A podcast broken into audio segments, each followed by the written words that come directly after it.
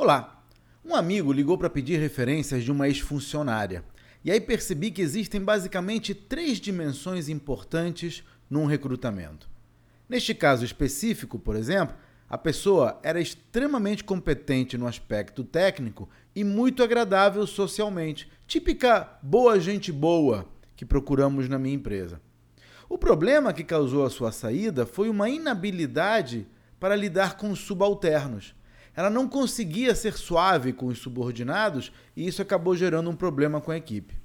Em suma, além de a pessoa ser competente e saber trabalhar em equipe, para alguém ter potencial de crescimento, precisa também ser hábil como líder.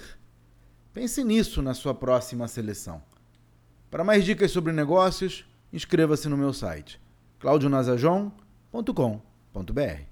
Até a próxima!